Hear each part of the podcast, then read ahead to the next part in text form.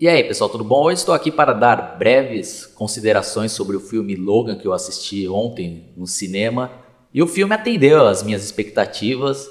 Apesar de ser baseado na HQ, o velho Logan, a história é bem diferente. Até porque alguns personagens como Hulk e Gavião Arqueiro, obviamente não poderiam ser usados por pertencerem à Marvel nos cinemas.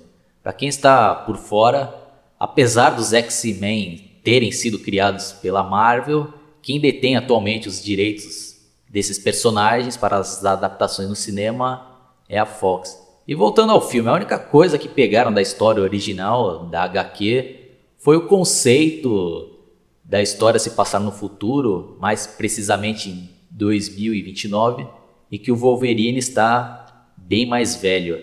E é mostrado que o Logan está morando em um local isolado no deserto que está cuidando do professor Charles Xavier, que está bem velhinho e muito doente. E ele precisa de medicamentos fortíssimos para evitar convulsões, pois quando ele tem alguma dessas crises, ele perde totalmente o controle dos seus poderes e pode causar uma catástrofe e matar várias pessoas. Os dois também contam com a ajuda de um outro mutante.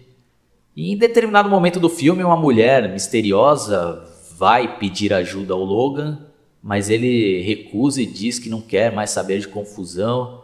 E eu não vou contar mais do que isso para não perder a graça. É bom que você saiba o mínimo possível antes de assistir o filme para ser surpreendido, que tem bastante coisa aí legal que eu nem imaginava que eles iriam fazer aí nesse filme.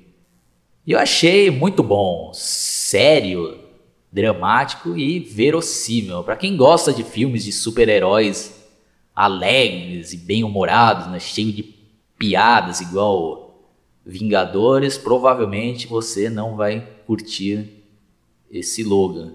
O filme também é bem violento e eu curti como eles mostraram essa violência. Eles, as cenas de mutilação, por exemplo, são bem rápidas e não fica dando enfoque no sangue jorrando a lá Quentin Tarantino. As cenas de ação são muito bem feitas e tem até influência daquelas cenas de perseguição no deserto do filme Mad Max. E um dos grandes destaques desse filme é a atuação do Patrick Stewart na pele do velho professor Charles Xavier. E aqui ele mostra que realmente é um grande ator e tem cenas emocionantes. Né? Em alguns momentos aí eu acho que ele até rouba a cena lá, né, do filme. E o Hugh Jackman também mandou muito bem em sua despedida do personagem.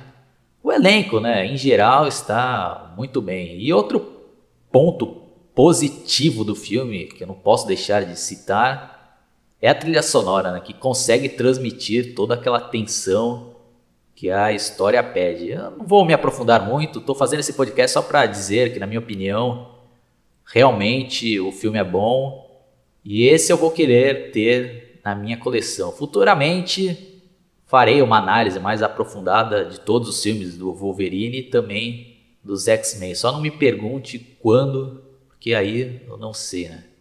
Eu dou uma nota 9 para esse filme. Acho que as minhas únicas críticas aí que eu posso fazer é que eles não explicam algumas coisas lá, ou eu que não numa primeira assistida que eu dei aí no filme não consegui entender, foi o porquê que o Wolverine está perdendo né, o seu fator de cura, não está mais conseguindo é, ter né, aquela recuperação que ele tinha antigamente. Mas, fora isso, filme acertou em cheio no que ele se propôs. Então, quem curtiu meu vídeo, dá um like, se inscreva no meu canal. Entre também na minha página no Facebook, Analisando Filmes, que tem um pessoal, gente boa, trocando ideias sobre filmes antigos, filmes novos e outros assuntos relacionados à cultura pop.